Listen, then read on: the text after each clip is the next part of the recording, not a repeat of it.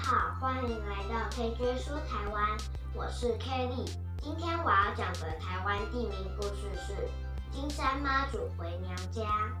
大约两百年前，在野柳海岸边长着许多紫菜，不仅好吃，还可以高价出售。所以每到紫菜可以采收的季节，野柳海边就会聚集许多采紫菜的人。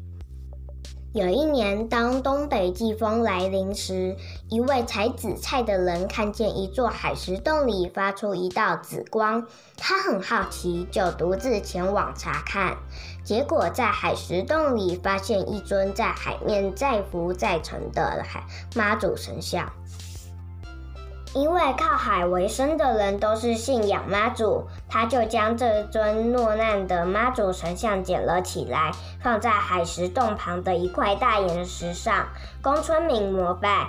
人们都相信这是妈祖显灵，所以吸引许多民众前来膜拜祈福。但是第二年台风来临时，妈祖神像却被强风吹落到地上，这对妈祖真是大不敬。村民们赶紧聚在一起商量，应该如何永久性的安置妈祖神像。有人说，我们选一处高地，为妈祖盖一座庙。村长说，这个建议虽然很好。不过，盖庙是一件大事，太寒酸，对神明不敬。但是如果要盖大庙，我们野柳村只有二十多户渔民，生活都很艰苦，哪有多余的钱来盖庙呢？村民们商量了半天，仍然没有达成共识，只好暂时把这个问题搁置。有一天，妈祖托梦给野柳村长，说要住到金山去。于是村长找了金山村的村长商量。清朝嘉庆十四年，两村的村民共同集资，在今天的金山分局对面盖了一座庙，当时称为天后宫，来奉献妈祖。这间庙就是现在金山的慈护宫。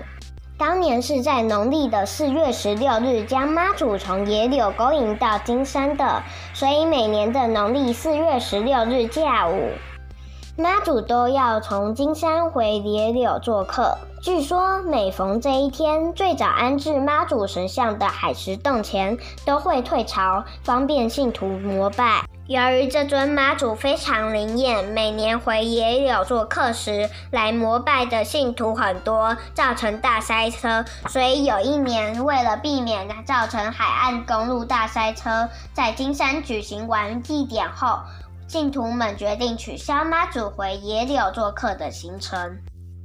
然而，奇怪的事情发生了，因为这一年妈祖没有回娘家，天候变得非常不好，经常风雨交加，渔民出海捕鱼也常出事，或是渔获大减。人们都说是因为节庆被取消了，妈祖生气的缘故。